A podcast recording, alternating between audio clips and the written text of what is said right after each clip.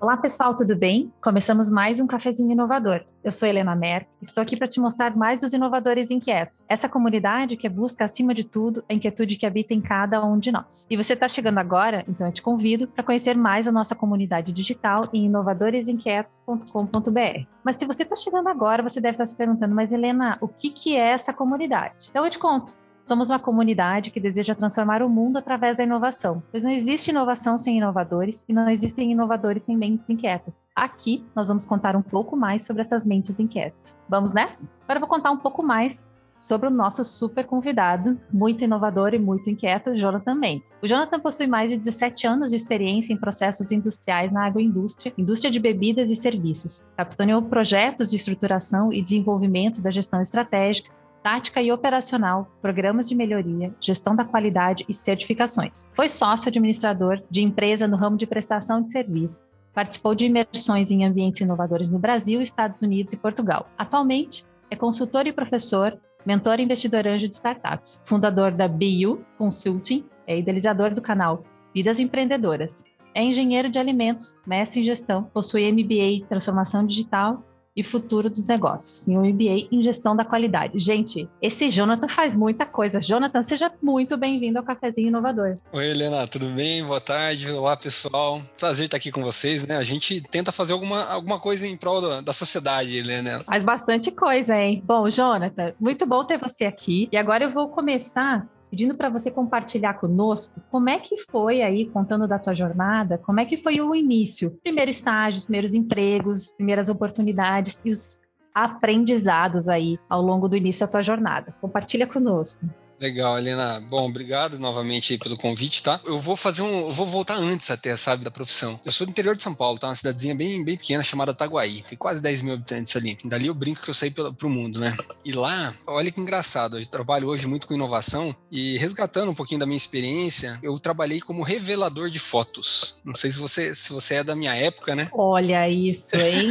Acho que eu vou dizer que não sou, hein? Acho então, que eu vou dizer que então, não sou, mas é, ó, é geração legal. X para Y ali, sabe? E aí eu trabalhei num laboratório escuro ali, né, porque você tinha que pegar com os dedos ali, o papel era sensível à luz, fotossensível. E eu acho bacana, porque assim, eu tive uma oportunidade enorme, né? A minha geração, a gente saiu de um mundo totalmente analógico, né? Fazendo até analogia aí com a Kodak, né? Que todo mundo usa como exemplo, uma empresa que não conseguiu se adaptar a tempo. Então eu experimentei, né? Muito mais esse mundo analógico, não sou um nativo digital. Depois, né? Acabei sendo inserido com o passar do tempo e sempre comento que aos 19 anos apenas eu fui acessar internet na, na faculdade, né? Então, desde lá, desde, desde essa experiência, eu tinha 14 anos, depois eu fui cobrador também, um dos piores trabalhos, não recomendo para ninguém. Fui cobrador de uma autopeça, pra você ter uma ideia. Vendi coco durante o carnaval, acabei com todo o, o estoque do coco na, no primeiro dia, né? Falta de planejamento. Bom, depois aí fui para faculdade, né? Saí de Itaguaí, fui para faculdade, estudei em Marília, depois estudei em Guarapuava, também no Paraná. Me formei, meu sonho era morar fora do país, fazer um ter uma experiência fora, né? Tentei muito, assim, arduamente fazer um, um estágio em uma empresa né, fora. Naquela época era, era difícil até acessar a internet, assim, ter muitas informações e tal. Não era tão complicado. Eu falo naquela época, 2004, tá? Quando eu me formei. O meu curso, Engenharia de Alimentos, que eu sou formado, ele tem ali seis meses de estágio obrigatório. E eu queria, porque queria, né, morar fora. Tentei arduamente, como eu falei, não, não consegui. Mas a segunda opção minha era, não, tá, não vou conseguir para fora, seja por questões financeiras ou não tinha conseguido mesmo, o inglês não era tão bem desenvolvido. E eu falei, então quero fazer um estágio em frigorífico. Então, eu, desde criança, o meu pai cresceu no sítio e tem sítio até hoje, né? E eu também vivia lá, né? Então, talvez por essa conexão, acabei optando por essa área. Só que também não foi tão simples, né? Porque a questão é a seguinte: todo mundo quer um estágio para formar. Se você conseguir um estágio remunerado numa empresa bacana, é show de bola. Mas, né, a prioridade é formar. Tava chegando o meu prazo ali, eu me lembro que a gente tinha que sair por estágio em julho, acho que era maio, junho, e nada, não tinha conseguido nada né? Porque eu queria frigorífico, teimoso. E o coordenador do curso preocupado, porque, cara, se você não fizer estágio, você não vai se formar. E eu falei, não, quero estágio em frigorífico. E ele tentando me ajudar, não, mas a gente arrumou aqui um estágio num moinho de trigo. Não, não tem interesse. quero um estágio em frigorífico. Teimoso, né? Acho que desde aí já tinha característica de inovador aí, né? E aí, através de um amigo, um colega aí que dividia apartamento, ele conhecia alguém de uma empresa, que na, na época era Perdigão, uma técnica de processos, que por meio dela ele viabilizou o meu currículo. Eu sei que conseguiram me colocar numa entrevista lá, numa dinâmica de grupo. E aí foi bem bacana, porque foi a primeira experiência minha do mundo corporativo, de você participar de uma dinâmica de grupo, né, sendo avaliado por diversos gestores. Foi bem interessante, né? Eram quatro vagas, tinha, sei lá, mais de 12 pessoas concorrendo. Assim, a, uma semana do, da, do fechamento do prazo para fechar ali, né, todos os alunos terem as suas empresas, respectivas empresas para estagiarem, eu consegui a vaga né, no, no, laço ali. E graças a Deus foram poucos colegas que tiveram estágio remunerado. Então, a partir do estágio, eu consegui um estágio remunerado, eu consegui ali a minha independência financeira, que até então dependia do meu pai, meu irmão me ajudava também na faculdade. E aí eu consegui, me mudei para Ponta Grossa, fiz um estágio na Perdigão. A partir dali, né, fui conhecendo realmente o dia a dia ali de uma indústria, foi muito enriquecedor né? Eu brinco até hoje que é, engenheiros. Outro dia eu fiz um vídeo ali para a universidade, né? Eles estavam querendo depoimentos de ex-alunos e eu falei que deveria ter uma cadeira de psicologia, sabe? Para quem vai, principalmente para o processo produtivo, que foi o meu caso. Porque depois desses seis meses de estágio, eu fui contratado como um, um responsável ali da produção. Tinha mais de 100 pessoas sob minha gestão. Tinha pessoas diretamente ligadas, que eram umas seis pessoas, e eles gerenciavam essas 100 pessoas. Então a gente tem que obter resultado por meio das pessoas. Então aí você já coloca em prática a sua capacidade de liderança, o que não é tão simples, né? Principalmente para alguém recém-saído da faculdade. E na engenharia a gente não vê isso, né? A gente é muito mais ligado em cálculo, em física, em derivada, integral do que qualquer outra coisa. E foi uma escola para mim, na verdade, o frigorífico, né? Passei pela área de despostejamento, abate, conheci toda a dinâmica ali de processo. Também fui para a área de perus no primeiro momento, depois fui para a área de frangos também. E aquela inquietude minha minha, carrego isso a minha vida inteira, ainda estava dentro de mim. Em 2008, já tinha aí três anos de, de, formado, tinha comprado o meu carro, tranquilo, fui atrás de, de, saber como é que eu poderia né, ter essa experiência internacional. E fui, na época, eu me lembro, uma empresa chamada Experimento, acho que tem até hoje, que ela viabilizava, intermediava intercâmbios. Pensei em Austrália, Nova Zelândia, Irlanda, é, Inglaterra, eu tinha um amigo, namorado de uma amiga minha, morava na Inglaterra, conversando. Então pesquisei muito, assim, em relação a isso e estava com a ideia fixa. E consegui né, um, um programa de estudo e trabalho nos Estados Unidos. Aí beleza, né? Consegui, legal, tinha o carro, falei, não, vou vender o carro, consigo pagar tudo, sobra um dinheiro para eu me manter até as coisas acontecerem lá. Beleza, dado esse passo, e agora, né? Volto para a empresa, peço para sair, o que que eu faço, né? E na época, eu tinha recém mudado de área, a pedido de um gestor, de um gerente da área, para a área de frangos. Aliás, é, tinha ido para a área de frangos e ele tinha mudado da área de frangos para Peru. Ele precisava de alguém né, que trabalhasse num turno da noite, que era um turno que ninguém queria, que era das sete da noite até as duas e meia da manhã, segunda a sábado, você ter ideia. Às vezes trabalhava domingo também. E ele sabia que eu tinha experiência. Então eu tava lá na área de frangos, trabalhando em horário comercial, segunda a sexta, às vezes sábado, né, tranquilo. E ele me convidou né, para vir de novo para a área, porque ele precisava de uma ajuda. Eu visualizando já a minha necessidade lá na frente, falou: eu vou né, me sacrificar aqui, mas depois vou pedir uma licença não remunerada para ele, para eu ter essa experiência. E não deu outra, né? Fui para lá, né, fiz o trabalho, dei a força que ele precisava naquele momento. Depois de seis meses, acho que deu quase um ano ali, eu cheguei, ó, Hélio, seguinte, eu tenho pensado muito na minha profissão, na minha carreira, né? Acho que eu preciso desenvolver mais o inglês e eu quero fazer um programa fora. E assim, daí expliquei para ele tudo certinho e tal. E eu preciso de uma licença.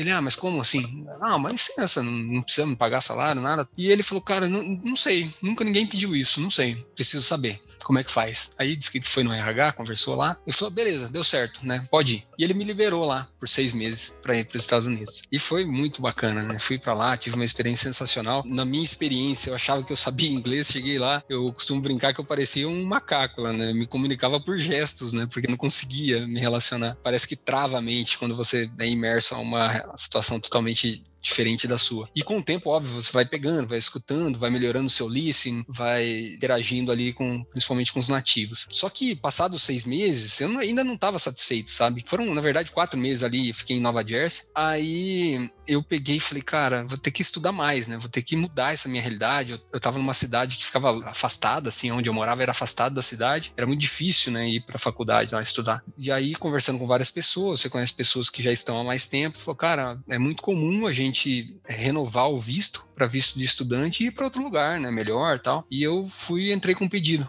no, na imigração americana e consegui uma, é, o aval deles aí para eu migrar o meu visto para estudante e fui para Califórnia, viver o sonho americano lá na Califórnia, né? Bons tempos esses, hein, Jonathan? Que a gente conseguia o visto, que estava tudo caminhando.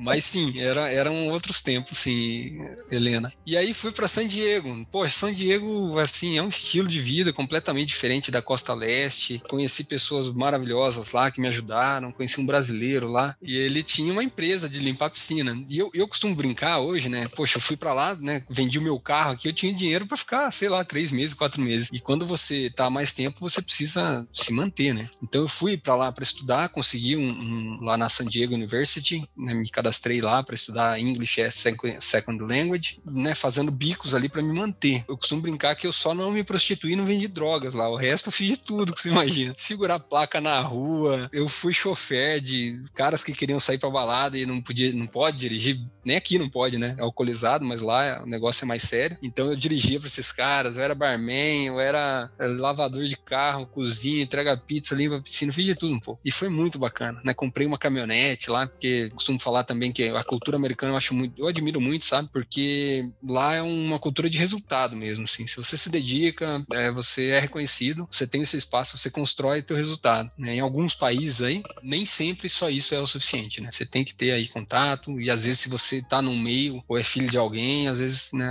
favorece. Mas lá não, lá realmente se você trabalha, ganha. Não trabalha, não ganha. Pronto. Então foi uma experiência muito bacana. E lá deu um salto assim quântico assim no meu inglês, porque aí eu tive que me ver realmente numa situação, né, sozinho, né? Porque quando eu fui na primeira vez foi um grupo de brasileiros, você acaba interagindo. Então lá eu era mais autônomo, comprei carro, né, ia nos lugares, principalmente esse trabalho com esse brasileiro, né? Eu tinha essa caminhonete, fazia trabalhos para ele, eu ia sozinho, falava com os moradores lá das casas. Então foi uma experiência sensacional. E aí ao todo, acabei ficando aí 12 meses, um ano nos Estados Unidos. Foi uma experiência sensacional, né? Quando eu voltei, né, é chocante, uma coisa assim que o meu irmão foi me buscar lá em Guarulhos e ele falou: "E daí, ele é todo, né, né? Ele adora também viajar tal, só que ele não, não teve esse, essa trajetória que eu tive. Ele já formou, foi trabalhar e foi viajar só depois, né? Inclusive mais velho. E ele falou, todo ansioso, como é que é, né? como é que vai voltar tal. E era estranho, Helena, porque assim, eu me lembro da gente pegar um contorno ali em São Paulo, puxa, as estradas todas esburacadas, você para ali no, no pedágio, assim, você começa a ver assim. É impactante, né? Exato,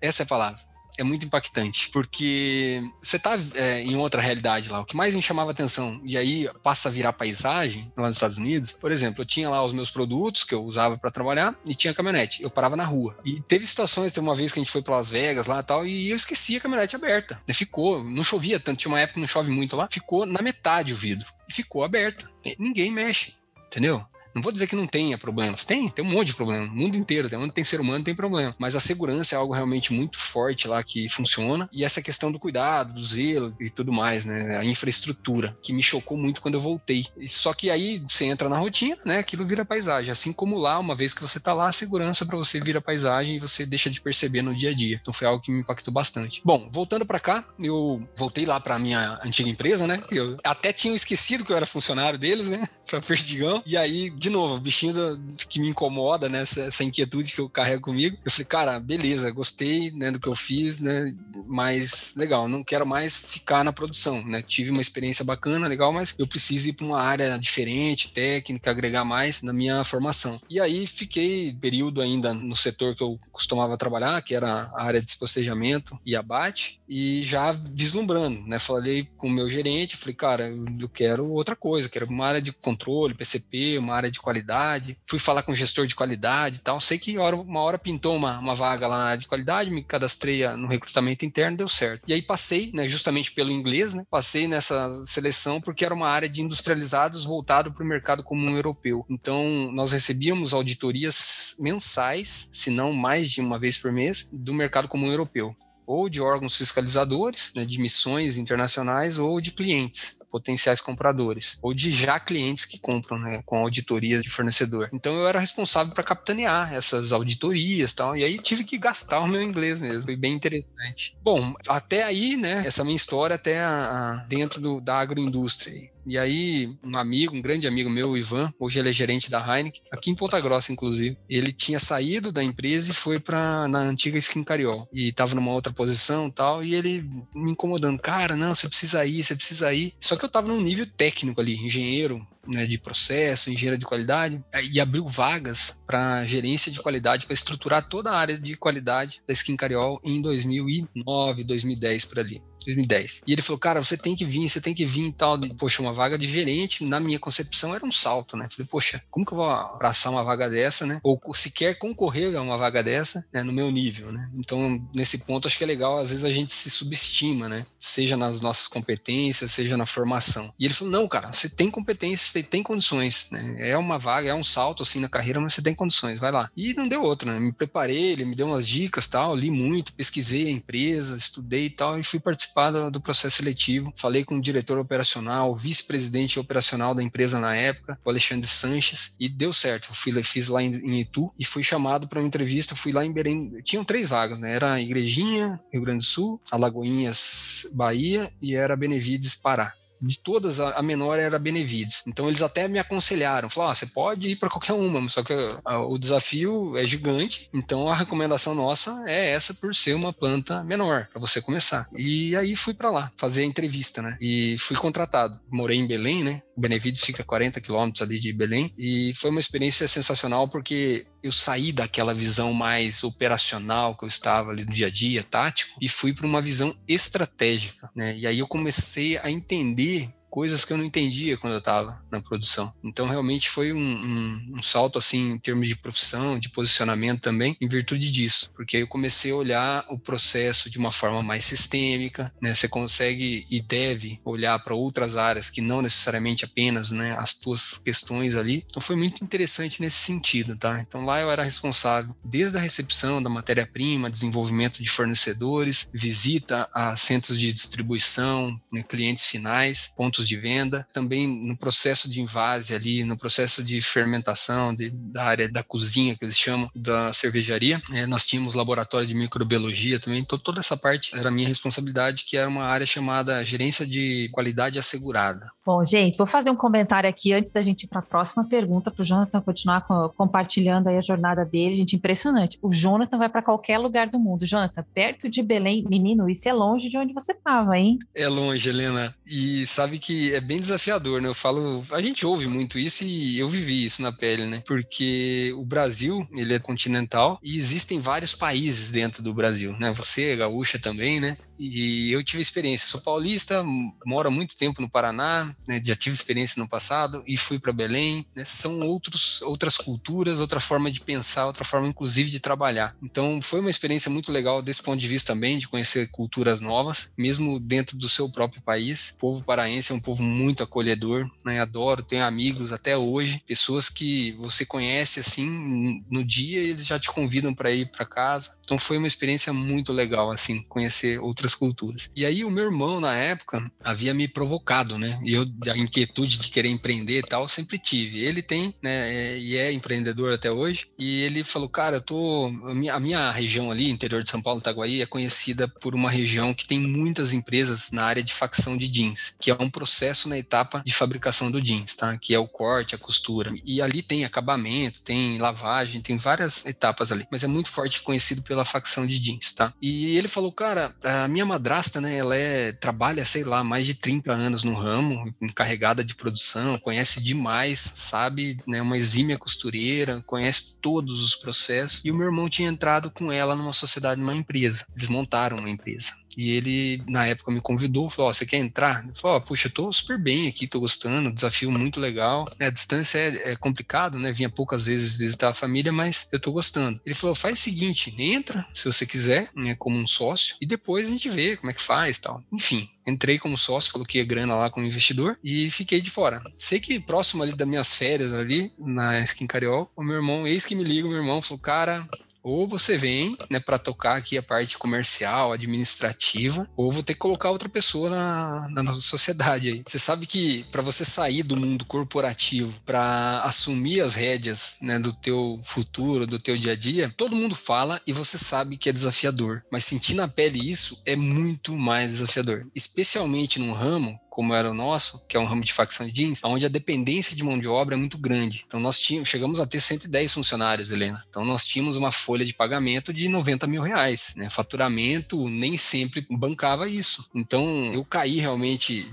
de paraquedas, dá para se dizer, porque olhando né, para trás, como diz o Steve Jobs, né, a gente conecta os pontos. É fácil falar, mas na época talvez eu entrei, não conhecia muito do negócio e demorei um pouquinho para pegar, entender a dinâmica ali, mas é, sofri tá? Sofri para colocar em, em, dia, né? Tive graças a Deus aí o apoio da família, inclusive da minha madrasta que trabalhava no negócio, é, e eles foram muito parceiros em, em, ajudar a desenvolver o negócio, que a gente escolheu uma cidade próxima da minha, que era uma cidade que não era tão concorrida, tinha menos empresas, então na minha cidade é muito inflacionado o salário, só que em contrapartida, né, a gente não concorria por funcionários, mas em contrapartida não tinha mão de obra capacitada, né? Então a gente sofreu muito no começo, principalmente para desenvolver, né? E a minha madrasta com a família dela tinha essa competência, né? Trabalham há muitos anos e ajudaram muito nisso. E o meu irmão, como uma espécie de conselheiro ali da empresa, né, puxando a orelha, dando os pitacos ali, né, foi muito importante também para o sucesso nosso. Né. No início, como eu falei, foi bem difícil para alavancar, daí eu entendi porque ele queria no negócio, né, mas foi muito bacana, porque assim, eu tive a oportunidade de pegar todo esse conhecimento de indústria, né, que você vem de grande empresa, né, processos, indicadores, tudo bem estabelecido, uma estratégia muito clara e comunicada. Você chega numa empresa familiar que as pessoas não têm essa prática, não têm essa cultura, então, até isso é difícil, né? Você quebrar essa resistência, mostrar que, a, a, importância disso. Mas eu tive a oportunidade de colocar, por exemplo, sei lá, olhar todas as contas da empresa e olhar nos mínimos detalhes o que, que a gente pode economizar, como que a gente pode fazer diferente, delegar responsabilidades. Me lembro até hoje, a gente tinha dois barracões, né? E era comum fazer hora extra. Então, ficava dois, três funcionários fazendo hora extra, os dois barracões com as luzes todas acesas. Um desperdício só. E quando comecei a pegar conta a conta, né? Vi isso aí, e cheguei no mecânico e falei, cara, a partir de hoje a conta de energia é tua. E aí a gente precisa reduzir isso aí. Botei um gráfico A4 lá na, na salinha dele e falei,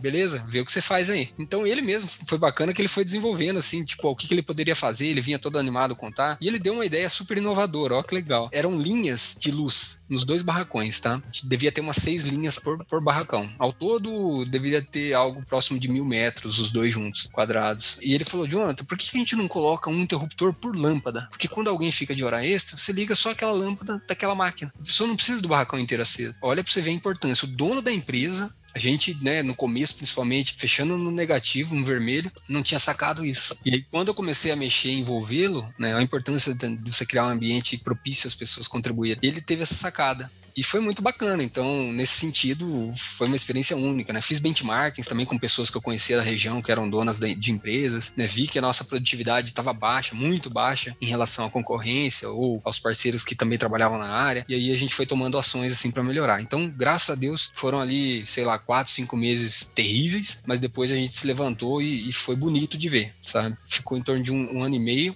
e nós decidimos depois, por N fatores, desfazer a sociedade. Eu voltei para o mercado corporativo, né? meu irmão seguiu a vida dele e minha madrasta né, continuou com a empresa. E aí eu voltei para o mundo corporativo. Eu sou muito movido por propósito, por significado, né? E aí em 2019, já com essa visão, né? Quando eu comecei o mestrado em 2017, eu já vinha nessa pegada. Eu falei, cara, eu tenho uma história no mundo corporativo, empreendi. O bichinho do empreendedorismo me incomoda, me incomodava desde as das vendas de coco lá, Helena, desde as vendas de coco lá no, no carnaval. É que depois que ele chega, não tem mais como tirar ele, né?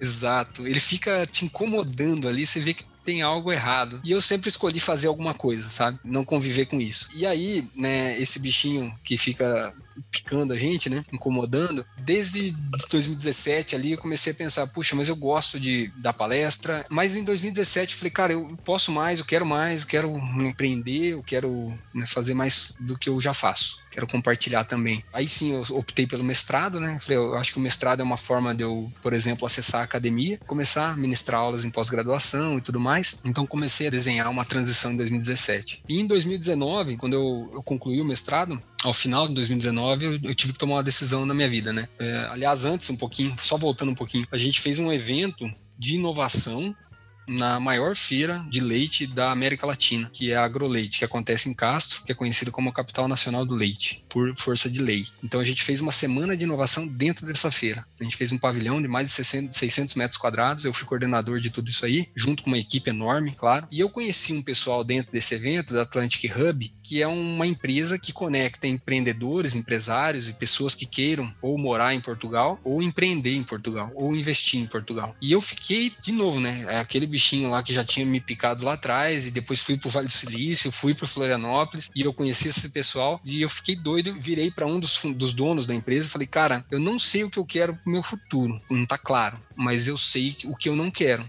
que é o que eu já fiz até hoje, que eu acho que foi muito bacana, me trouxe até aqui, mas eu quero fazer algo diferente. E eu gostei do que vocês fazem e tal. E ele falou assim: Jonathan, faz o seguinte: tem um evento chamado Atlantic Connection, em São Paulo. Eu vou te dar meia entrada e vai lá. Depois a gente conversa. E esse evento, ele é um evento que abre as portas de Portugal, né, para quem quer viver, empreender em Portugal ou na Europa. E foi, puxa, lá tava o filho do presidente de Portugal, que é o, o Nuno Rabelo, o Marcelo é o presidente, tava lá o que ele é o presidente da Câmara Brasil-Portugal, no Brasil, no Brasil. E, e, aí, né, eu não sabia que Portugal estava vivendo aquilo. Eu tinha ido em Portugal, acho que em 2009. Quando eu voltei dos Estados Unidos, um ano depois fiz um mochilão na, na Europa, não contei isso, mas foi a, a, lazer, né? Fiquei uns 20 dias lá viajando, conhecendo vários países. E eu tinha visitado Portugal, mas eu não sabia que Portugal tinha essa veia empreendedora. O país quase quebrou, né? Eles mudaram muito, né? Se reposicionaram de uma forma muito bacana, né? Sim, e eles fazem parte dos países ali do mercado comum europeu, e esses países eles têm planejamento do bloco, e cada país tem o seu planejamento, e Portugal fez assim. Dentro de Portugal, eles criaram regiões de vocação. Então tem a área de TI, tem a área de engenharia, tem a área do agro, e dentro dessas reuniões, dessas regiões, eles fizeram planejamento, como se fosse um cascateamento desse planejamento maior, e viabilizaram recursos. Hoje, se você quiser empreender em Portugal, a depender do tipo de empresa e quantidade de funcionário que você for empregar, você consegue financiamentos a quase fundo perdido para você investir no teu negócio. Então eles criaram leis de incentivo ao empreendedorismo e Portugal se transformou. Hoje o Portugal ele ele acolhe, né, o Web Summit, que é um evento que começou na Irlanda. Eles assinaram por 10 anos o Web Summit, é o maior evento de tecnologia do mundo. E nesse evento no Atlantic Connection, eu soube de uma missão para Portugal, para conhecer esse ecossistema. E aí, cara, eu tenho que ir, eu tenho que ir, mas eu tenho que ir. Voltei para casa, falei para minha esposa, eu vou, eu vou, eu vou. Isso era em agosto, mais ou menos, agosto, setembro, e, e a missão era em novembro. E eu cheguei na empresa, falei com o meu gerente lá, falei, ó, eu quero ir nesse evento, tenho férias vencidas já, vai vencer a segunda,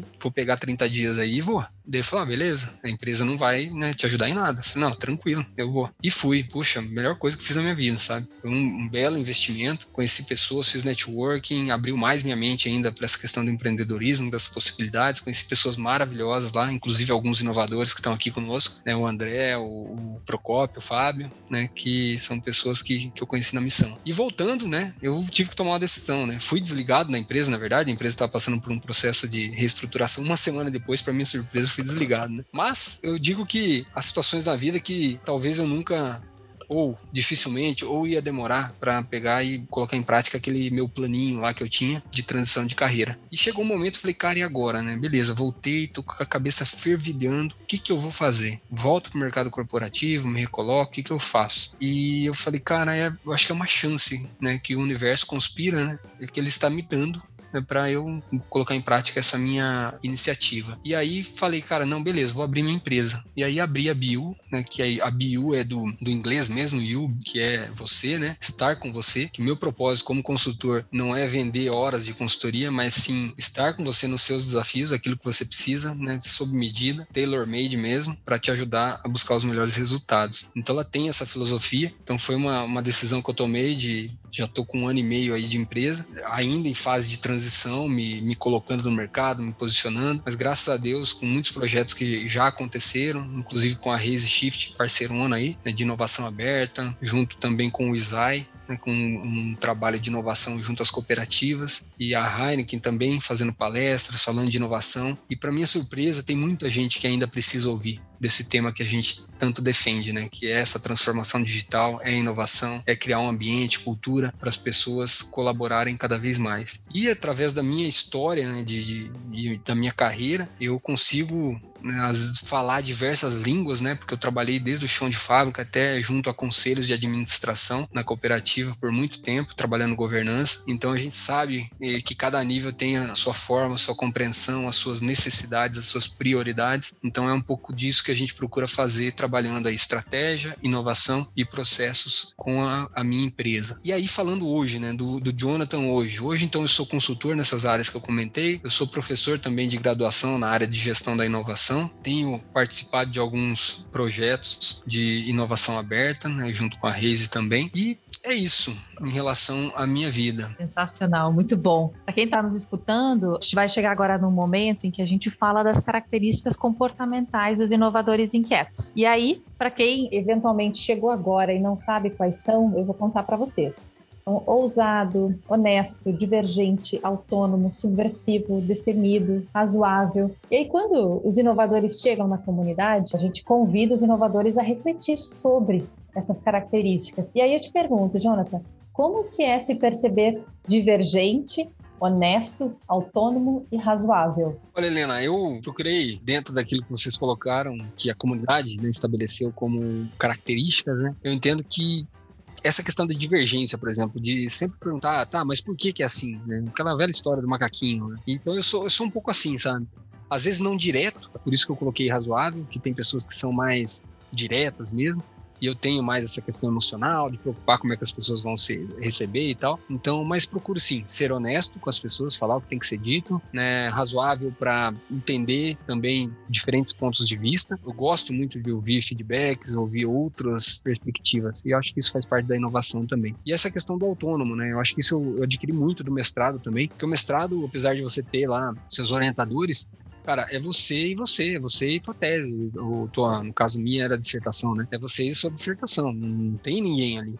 Eles te apontam um caminho, cara, é você que constrói tua jornada. Então eu me vejo muito nisso. E além disso, eu acho que não, não tem ali, mas acho que um inconformismo muito grande que, que eu carrego, né? Essa inquietação também, que apesar de não estar tá ali, mas é, eu acho que eu tenho isso aí. Muito bom. Não, se você não tivesse falado, a gente já saberia, Jonathan. Sua jornada é sensacional, rica demais, com muitas coisas diferentes e a inquietude, o inconformismo fica claro. Obrigada por compartilhar. Bom, agora a gente vai para o momento que é a dica do inovador. E aí, Jonathan, eu vou te convidar aqui, você pode fazer uma recomendação do que você achar interessante. Pode ser podcast, filme, livro, texto, série. O que você achar legal de compartilhar com quem está nos escutando.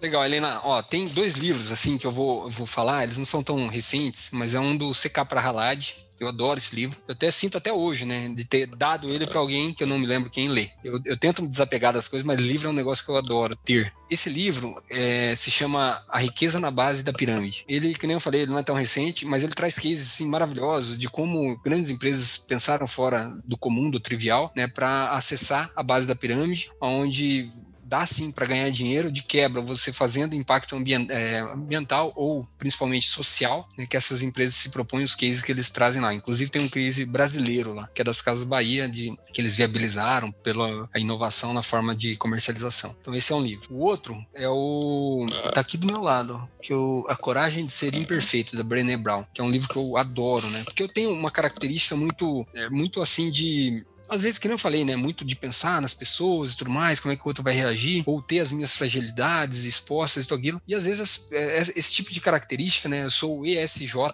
né, para quem conhece ali do MBTI, eu sou esse cara aí. E, e ela fala sobre a questão de, de, como você, mostrando as suas fragilidades, você demonstra fortaleza, na verdade. Muito das pessoas que a gente acha que é forte, que bate, que briga, que fala, na verdade, essa pessoa, né, ela tem algumas questões internas mal resolvidas, muitas vezes, e o livro trata muito disso, né? Ela fala da experiência dela, eu adoro esse livro. E, e uma outra dica que eu quero dar é, da DSA, que é a Data Science Academy. Eu estou estudando agora, tá? Um pouco de Data Science, que não é a minha área de formação tecnologia, mas quando a gente fala de inovação, não tem como falar de inovação se não falar de tecnologia, e eu acho que eu tenho esse gap. Acho não, tenho certeza eu tenho esse gap e tenho corrido atrás aí estudar um pouco mais desse tema, de principalmente processamento, é, Big Data, né? Processamento de grandes massas e volumes de dados, para tirar conclusões e aplicar em negócio e gerar resultado. Muito bom, Jonathan. Vamos lá, vamos seguir agora a gente tem o nosso momento mito ou verdade. Espero que você esteja preparado aí na cadeira, Jonathan. Então nós vamos lá e eu vou te contar como é que funciona. Eu vou perguntar para você se é mito ou verdade